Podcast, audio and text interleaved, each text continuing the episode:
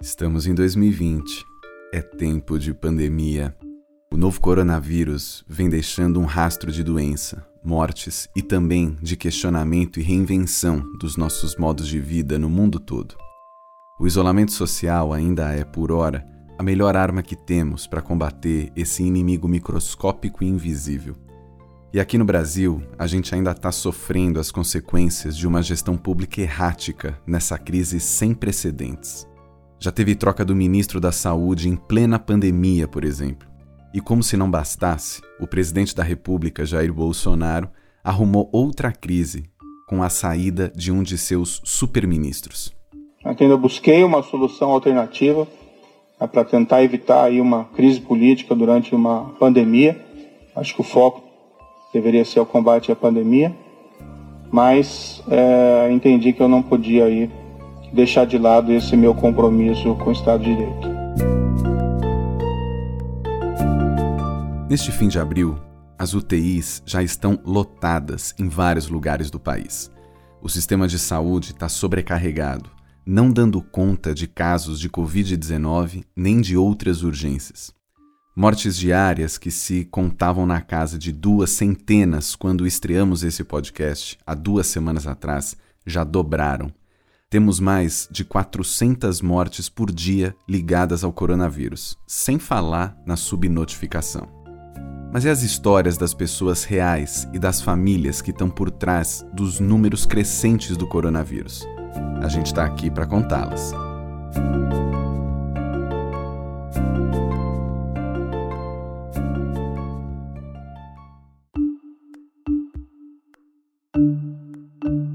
Eu sou Américo Sampaio e este é o Antiviral, podcast da Purpose Brasil, produzido pela Trovão Mídia.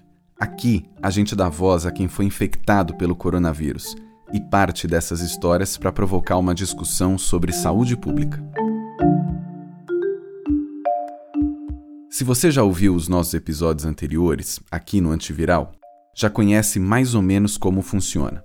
Se ainda não escutou, recomendo tem quatro histórias muito interessantes já publicadas. A cada episódio, eu ligo para alguém que pegou o coronavírus e converso com essa pessoa sobre como é viver com a Covid-19. Quais as sensações e sentimentos de quem acorda e vai dormir sabendo que está com a doença. Aí no fim, eu abro um pouco a conversa, saindo da perspectiva individual para um debate público.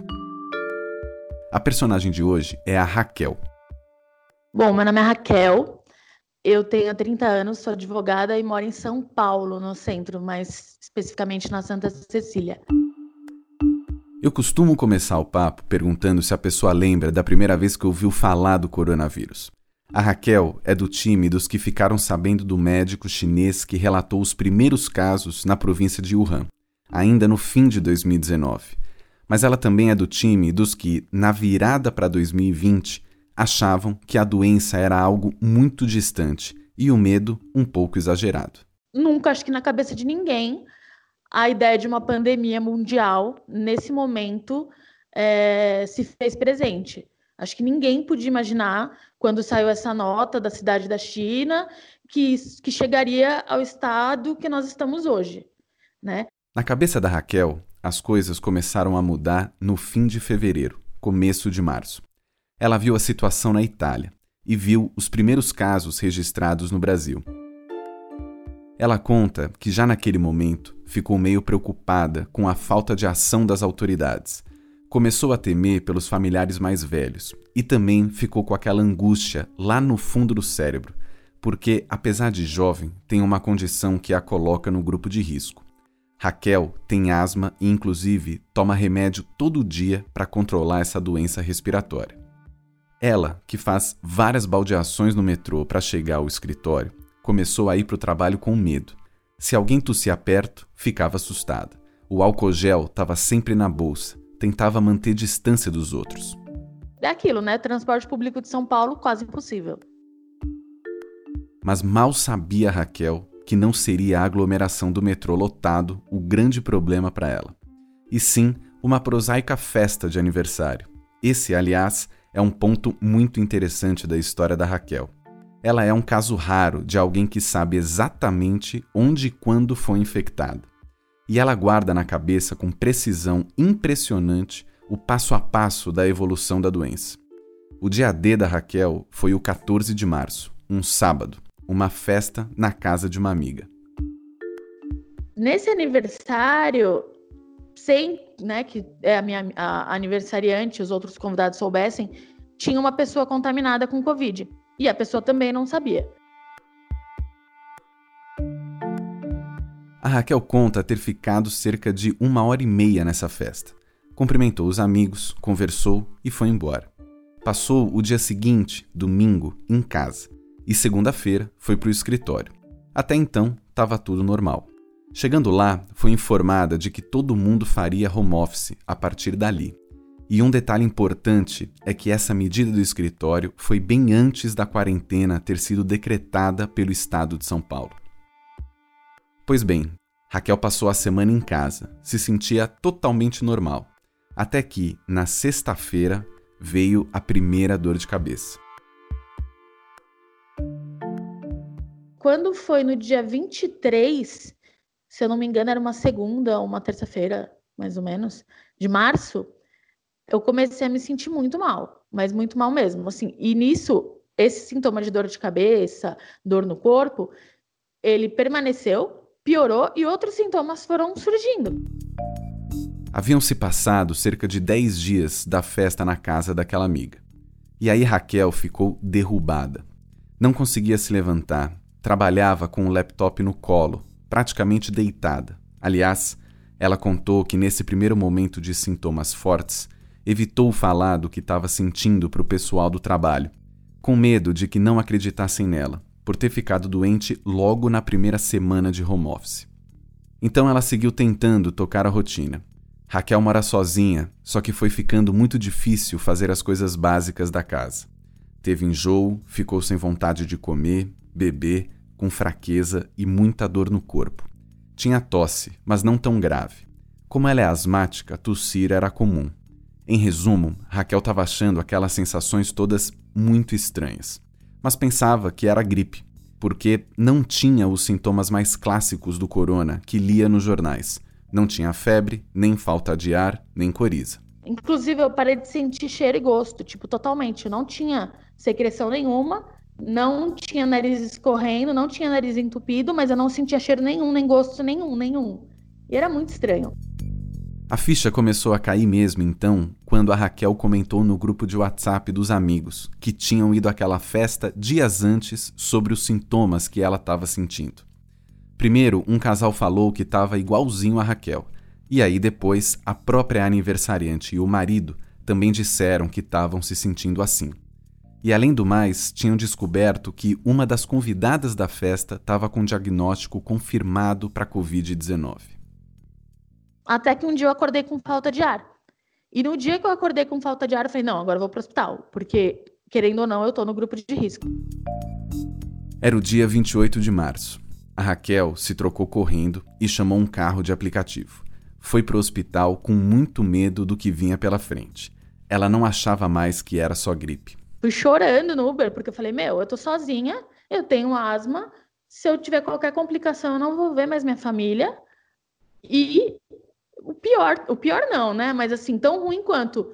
É, e se eu contaminei alguém nesse tempo? É que eu não saí de casa, mas segunda-feira eu fui pro trabalho. Foi o único dia que eu saí, mas sei lá, será que eu já tava, apesar de não ter sintomas, será que eu tava contaminando alguém? É horrível, assim, é uma sensação muito, muito ruim. Raquel chegou no hospital privado que o plano de saúde do trabalho cobria. Logo começaram a examiná-la na triagem. Eu fiquei com pavor de ser entubada, porque eu, né, eu tenho asma e eu acho, eu, na minha cabeça, se eu fosse entubada com asma, corona, é, eu não sabia se ia sair de lá com vida. E aí teve um detalhe. Ao ser examinada, Raquel contou para o médico que estava com falta de ar. Só que a medição de saturação de oxigênio no sangue que é feita no dedo da pessoa com um aparelhinho que parece um pregador, estava dando normal. E ela estava sem febre. Raquel insistiu, disse que estava com outros sintomas há vários dias, que não estava respirando direito e que teve contato com uma pessoa que testou positivo para coronavírus. Afinal, Raquel convenceu o médico de que o caso dela exigia mais cuidados e foi fazer outros exames. pela tomografia, viram de fato que o pulmão da Raquel não estava normal. E aí fecharam um diagnóstico de pneumonia viral, com forte suspeita de Covid. Eu falei, ah, mas tá, vocês não vão fazer o exame de corona, né, para testar de fato? Eles, não, a gente só está fazendo em quem interna. Mandaram Raquel de volta para casa com uma receita de antibiótico para pneumonia e com a orientação para voltar ao hospital caso voltasse a sentir falta de ar. Por um lado, foi um grande alívio. Raquel não teria que ser internada nem entubada como temia. Mas apesar de eles não terem testado a Raquel para o coronavírus, a recomendação era de que ela ficasse em isolamento total por 14 dias. E assim ela fez. Foram duas semanas em casa, apenas na companhia dos três gatos. Eu perguntei então o que ela sentiu nesse momento, sabendo que estava com a Covid-19, ainda que não oficialmente testada. Você saber que você está contaminado com uma doença que está tirando a vida de tantas pessoas pelo mundo, sabendo que você é do grupo de risco e sabendo que não tem um, um medicamento eficaz ainda contra, que é basicamente o seu corpo. Você vai depender do seu sistema imunológico para vencer. É isso. Então é assustador. Dá medo pra caramba. A primeira semana foi a mais difícil. Foi necessário todo um esquema para ela conseguir comer, porque não tinha forças nem para levantar direito, muito menos para cozinhar recebia uma quentinha em casa. Então, meu irmão vinha, deixava literalmente, na... eu moro sozinha, né? Ele deixava na porta do apartamento, saía, se afastava, eu abria com máscara, pegava e fechava a porta. Uma outra ajuda bem importante para Raquel nesse período foi a do escritório em que ela trabalha. Ela conta que teve o apoio da empresa o tempo todo. Não teve corte de salário nem de benefícios além de ter recebido e-mails constantes com notícias positivas relativas à Covid-19, com casos de pessoas que foram curadas e das pesquisas por novos remédios. Eu tirei meu chapéu para eles em relação a isso. Desde o começo, esse meu medo de, ai, vão achar que eu não estou trabalhando, era uma coisa muito minha, porque do escritório eu tive bastante apoio do pessoal realmente querer saber se eu melhorei e ter toda essa coisa, essa, é, como é que eu vou dizer, essa, o escritório está engajado em tentar manter a moral alta e pessoas inspiradas e passar notícias boas e dicas de se manter saudável durante a quarentena tal. E, e não é todo mundo que está fazendo isso, mas eu acho que eles são um ótimo exemplo a ser seguido aí.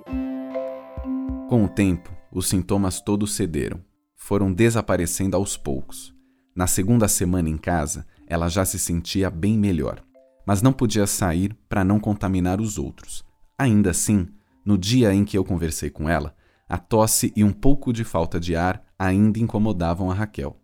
Isso mais de 10 dias depois do fim dos 14 dias de reclusão total recomendados pelos médicos.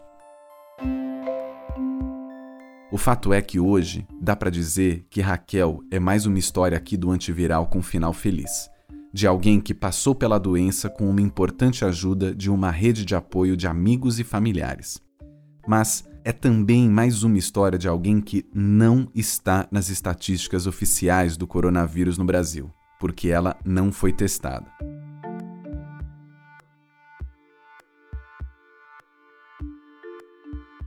Nesse ponto da nossa conversa, eu quis saber mais da Raquel o que aconteceu com as outras pessoas que estavam naquele aniversário que desencadeou toda essa história.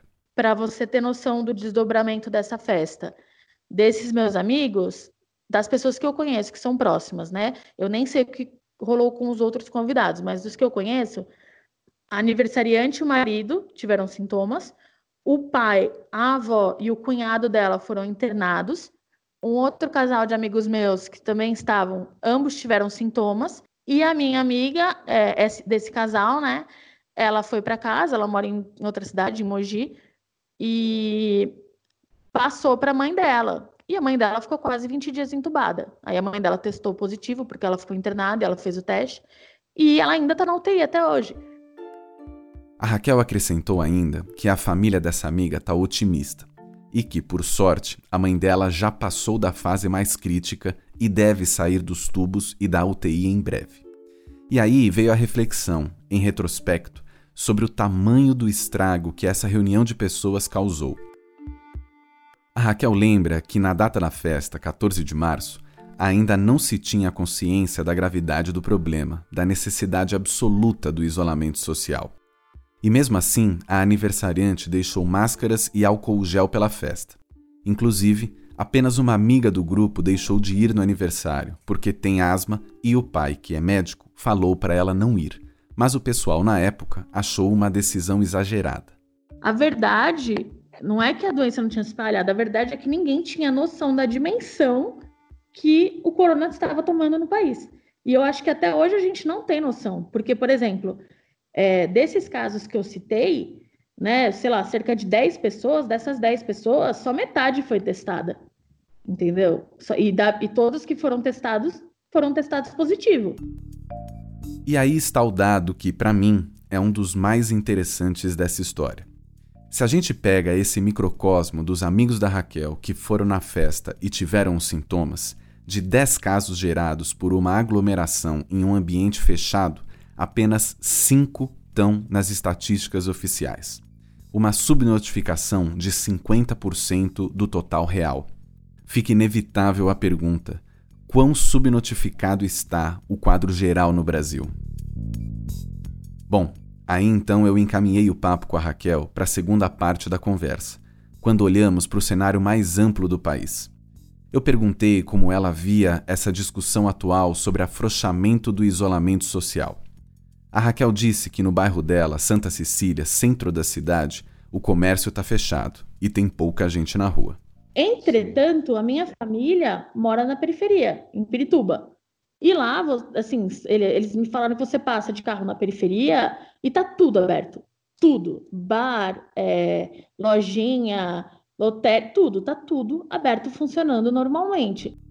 Pirituba é na zona norte de São Paulo. No episódio passado do Antiviral, a gente ouviu um relato parecido sobre periferias da zona sul paulistana, no Capão Redondo, estarem com tudo funcionando normal. Então, assim, como que a gente vai conseguir parar essa contaminação se o país não tem estrutura para que as pessoas possam respeitar a quarentena e ficar em casas protegidas? A Raquel contou ainda que a mãe e o avô, embora não tenham tido contato com ela desde que ela foi à festa de aniversário, também tiveram sintomas, com muita tosse e febre.